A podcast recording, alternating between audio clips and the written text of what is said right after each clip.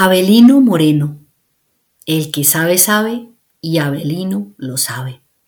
Cuando se nace con la música en la sangre, nada detendrá su curso, ni siquiera el silencio del hogar o la falta de instrumentos que tocar. Para él, por ejemplo, la conciencia de la música empezó temprano, cuando oía a los mayores tocar la guitarra y entonar alguna canción de vaquería en las labores del campo. Se les acercaba lo que más podía, seducido por esos lamentos bellos. Luego, cuando empezó a trabajar, entendió que buscaba jornalear en lugares con un río cerca donde bañarse, un televisor en blanco y negro para curiosear el acontecer y, lo más importante de todo, en donde hubiera instrumentos que encendieran las tardes con canciones llaneras.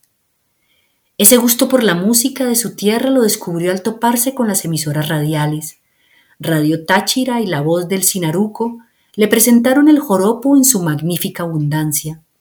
Aprendería a trabajar el cacho, el hueso y la madera para hacer collarcitos y accesorios que vendía para que nunca le faltaran las pilas a su pequeño transistor, ese que le decoraba sus noches y madrugadas con los arrullos que tanto le gustan, como una de esas primeras canciones de Juan Farfán que se le grabarían en el corazón los turpiales de arrendajo cantaban muy lamentados, volaban de rama en rama y se quedaban callados, contemplando y apreciando lo triste que es un guayao.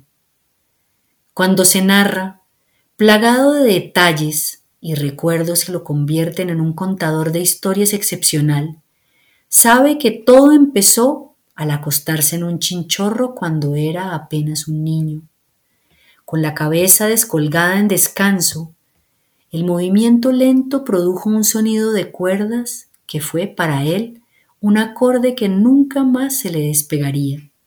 A partir de ahí, se trazó la meta de alcanzar la música.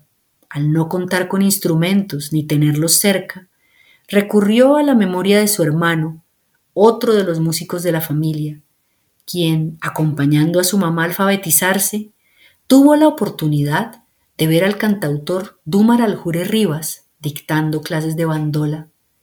Al regresar a la casa, le enseñaba el movimiento que había visto de la mano sobre las cuerdas, rascaban un pedazo de madera al que imaginaban como un instrumento. Luego, el impulso los llevó a tallar, tensar el nylon de los chinchorros como cuerdas e idearse unas clavijas para inventarse una bandola. Hacían lo que fuera para tratar de alcanzar el sonido, hasta que llegaron a él. Muchos años han pasado desde que se compró con arduo trabajo su primer cuatro, cuando tenía 16 años. También desde que vio por primera vez, por esas fechas juveniles, un instrumento cuya caja de resonancia era un totumo. Se trataba de la cirrampla y el furruco, instrumentos típicos de la región y de los que se convertiría luego en fabricante.